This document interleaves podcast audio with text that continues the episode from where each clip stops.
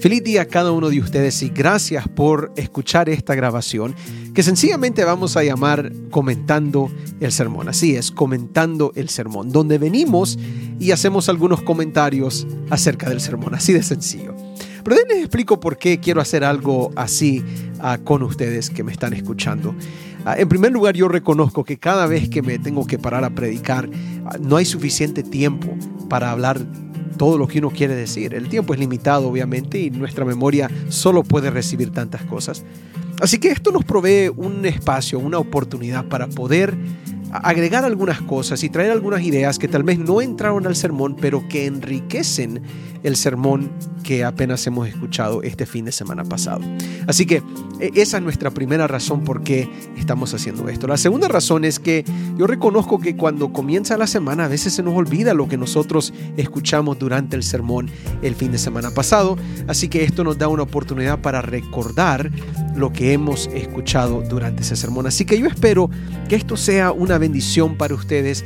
Espero que esto sea algo que pueda enriquecer sus vidas espirituales y que también traiga memoria las buenas cosas, esperamos las buenas cosas que usted haya escuchado en el sermón de este fin de semana pasado por un servidor. En este caso, en esta grabación en particular, nosotros nos estamos enfocando en el tema número 2 de nuestra serie Sígueme donde exploramos el verdadero discipulado de acuerdo a la Biblia. De nuevo, parte 2, sígueme, que lleve por título, en el discipulado no hay excusas. De nuevo, sígueme parte 2, en el discipulado no hay excusas. Comentemos el sermón.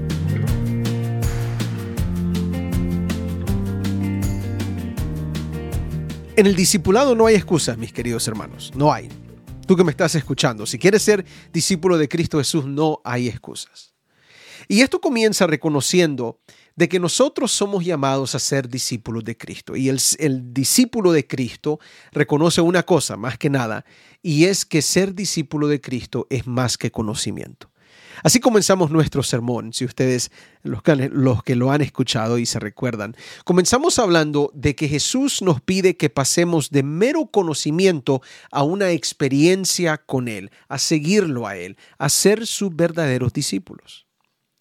E, e, en, el libro de Tara Van Cross, el libro que se llama Keys to the Deeper Life o Llaves a una vida más profunda, a W. Tozer, ella lo cita a él, y dice lo siguiente. Dice, cuando el apóstol clamó, el apóstol Pablo, cuando clamó para que yo lo conociera, conociera a Jesús, usa la palabra conocer no en su sentido intelectual, sino en su sentido experiencial. Debemos buscar el significado, no en la mente, sino en el corazón. El conocimiento teológico es conocimiento acerca de Dios. Si bien esto es indispensable, no es suficiente. Eso es lo que venimos diciendo, ¿verdad? No es suficiente. ¿Es necesario el conocimiento? Sí lo es. ¿Es indispensable? Absolutamente.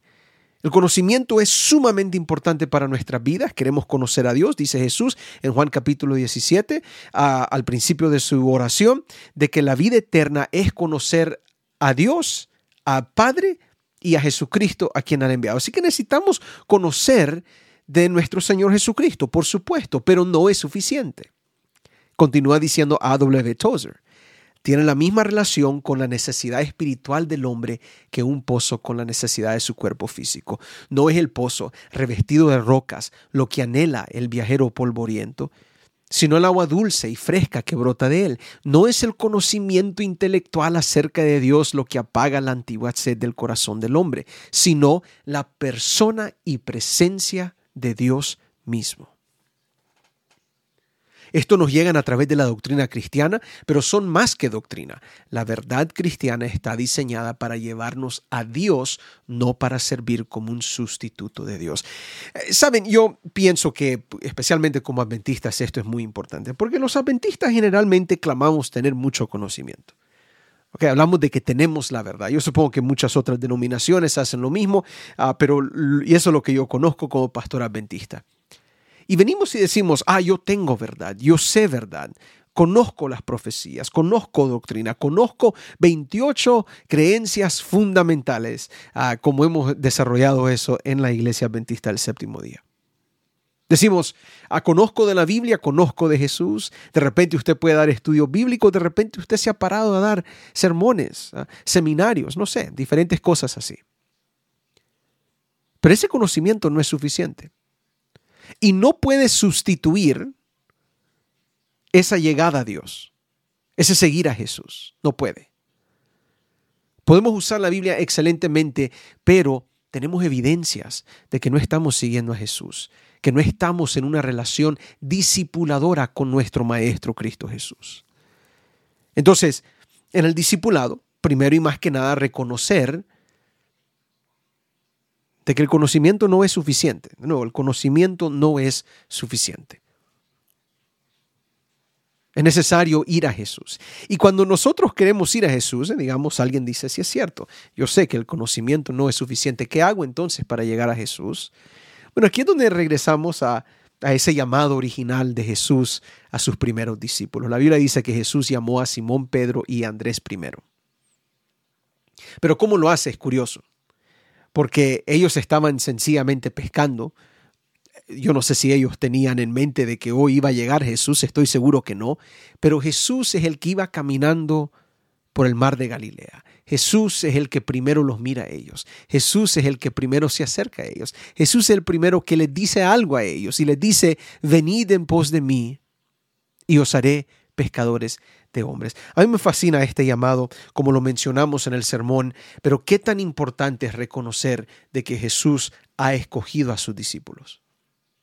No es que los discípulos escogen a Jesús, sino es que Jesús primero es el que anda buscando quién será su discípulo y Jesús es el que primero encuentra quién será su discípulo y Jesús es el que escoge a su discípulo, el que le, Jesús es el que da el llamado y dice, sígueme, ven, venid en pos de mí. La Biblia dice que nosotros en algún momento estábamos muertos en pecado, es decir, antes de Jesús, no hay manera de llegar a Jesús a menos que Jesús no busque. Somos como esa ovejita que se perdió de entre las 100, ¿verdad? Quedan 99 con el pastor, pero una se va. Esa ovejita no va a regresar por sí sola. Esa ovejita está perdida completamente. Y para ser hallada, el pastor tiene que ir a buscar esa oveja. Esto es lo mismo que sucede en el discipulado. En el pecado nosotros estamos separados de Dios. Dice Isaías 59, 2, que el pecado hace división entre nosotros y Dios. Entonces es necesario, absolutamente necesario, que reconozcamos que estamos aquí en, este deseo de ser discípulos de Cristo, no porque algo nació en nosotros, sino porque Jesús primero nos buscó. Recuerden cómo lo dice Juan, nosotros le amamos a Él porque Él nos amó primero. Nuestro amor es respuesta a lo que Jesús hace primero. ¿Y qué es lo que Jesús hace primero en el discipulado? Él escoge, Él te escoge a ti. No tienes que comprobar que eres digno de ser discípulo de Jesús. Sencillamente tienes que aceptar que Jesús te ha escogido. Y si Jesús te ha escogido y te ha dado ese llamado, tu trabajo, más que nada, es seguir a Jesús y confiar en ese llamado. Ahora, curiosamente, en el llamado, cuando Jesús les dice ahí en Mateo capítulo 4 a estos primeros discípulos, venid en pos de mí, también les hace una promesa. Y os haré pescadores de hombres. Es decir, junto con el llamado, y esto lo mencionamos en el sermón también, hay una promesa, promesa de transformación, promesa de cambio, promesa de ser algo mejor de lo que nosotros somos sin Cristo. Eh, Dios es el que promete esa transformación. Eh, nuestro, nuestra responsabilidad en este llamado es seguir a Jesús. Cuando Él dice, venid en pos de mí, decir, sí Señor, voy a ir contigo. Y Él se encarga de transformar a estos pescadores en pescadores de hombres. Él es el que se encarga de cambiarnos a nosotros pecadores a algo mucho mejor, a sus hijos. Entonces, cuando nosotros pensamos en el llamado al discipulado, no solo comienza con la idea de que es más que conocimiento, Segundo, que somos escogidos, pero también viene con una promesa de transformación. Quiero que pienses en esto por un momento. Tal vez has estado, has estado estancado en mero conocimiento. Tu relación con Cristo es solamente una de lógica y racionalismo.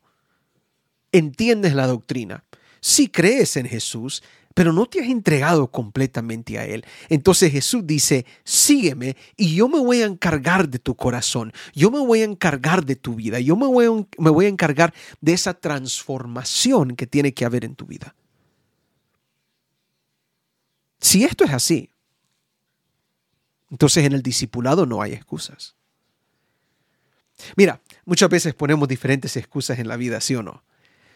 Venimos y decimos, ay, mira, es que es que yo no soy bueno a estas cosas. Decimos, oh, es que no tengo suficiente conocimiento. Ah, es que nunca lo ha hecho. Ah, eh, eh, sí, no me siento bien hablándole a otro de Cristo porque yo no doy un buen ejemplo. O eh, sí, yo no doy un, no, no, hago obra misionera porque me da miedo que alguien me cierre la puerta. No, no, prefiero no demostrar mi fe porque no quiero que nadie se burle. No, mejor no digo nada porque después la gente piensa que soy hipócrita. No, no me paro ahí al frente porque me pongo nervioso. No, no tomo liderazgo porque no tengo tiempo.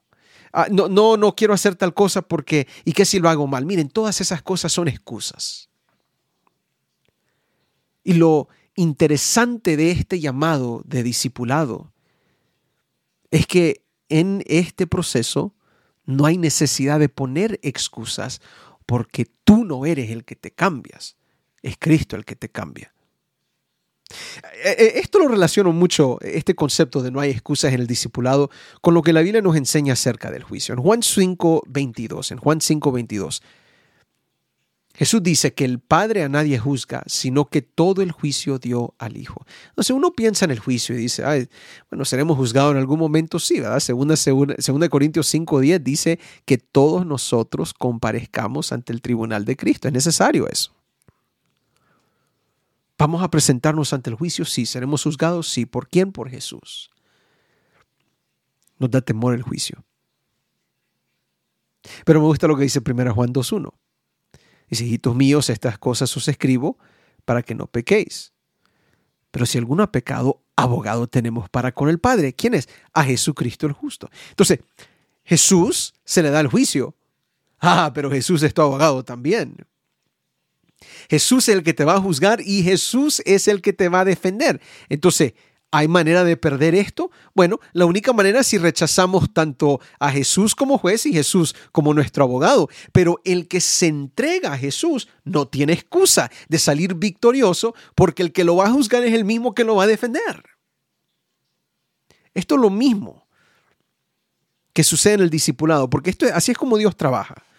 Dios dice, ay, mis hijos, ustedes nunca van a salir de estas cosas. Pero gracias a Dios o gracias a mí, ¿verdad? A mi trabajo, a mi poder, dice, dice el Señor, yo los voy a sacar de esto. Yo voy a transformarlos, yo los voy a santificar, yo los voy a justificar, yo los voy a glorificar. No hay excusas. Para vivir la vida como Cristo quiere que la vivamos, no hay excusas. Dios trabaja removiendo las excusas con una condición, y que es que reconozcamos que Él es el que puede obrar en nuestras vidas. No eres tú, no eres tú mi querido hermano, no eres tú mi querida hermana, es Cristo. En el discipulado no hay excusas. No hay excusas porque el que es verdadero discípulo sabe que todo lo puede en Cristo que le fortalece. No hay excusas porque el que se ha entregado completamente a Jesús sabe que aunque separados de Jesús nada podemos hacer, conectados a Jesús llevaremos mucho fruto. No hay excusas en el discipulado, porque como dice la Biblia en Romanos 8, todas las cosas, aunque sean negativas, todas las cosas, a los que aman a Dios, todas las cosas les ayudan a bien. Y un poquito más adelante, en el versículo 31. Y si Dios es con nosotros, ¿quién contra nosotros? Mira, la victoria ya está. El problema no es la victoria, son nuestras excusas. Y por eso, si queremos ser verdaderos discípulos de Cristo, no hay excusas. Piénsalo, piénsalo bien. En Dios todo se puede. Todo lo bueno se puede. Todos los cambios de carácter se pueden. Todos los deseos de ser líder o trabajar para el Señor se pueden. Todos los miedos se desvanecen. Todas las debilidades se esconden detrás de la fuerza de Dios. Toda la insensatez, la inhabilidad de comprender, se desaparece porque toma lugar la sabiduría de Cristo en nuestras vidas. Cuando reconocemos que el trabajo de cambio en nuestras vidas no es nuestro, sino de Cristo, las excusas se remueven. Así que te pregunto, te pregunto hoy, pensando en todo esto, ¿qué excusas hay en tu vida? Y cualquiera que sea esa excusa, piénsalo ahorita, ¿qué excusa hay en tu vida? ¿Qué excusa hay en tu vida para trabajar para el Señor? Para ser mejor padre, para ser mejor madre, para ser un mejor joven o un mejor estudiante o mejor colega o mejor trabajador, eh, para dar ese testimonio necesario, para prepararte para la venida de Cristo. ¿Qué excusa hay en tu vida? Ahora reconoce que esa excusa nunca puede ser más fuerte que tu Señor. Que en el discipulado, el que se entrega completamente reconoce que por excusas que han habido, todas, todas se desvanecen en Cristo Jesús, porque Él es el que promete. Lo que hemos sido en el pasado es transformado en el llamado de Cristo Jesús. En el discipulado no hay excusas. No pueden haber. Porque Cristo es el que hace el trabajo en nosotros. Estos son algunos comentarios del sermón. Espero que sean una bendición para tu vida. Nos vemos. Hasta la próxima.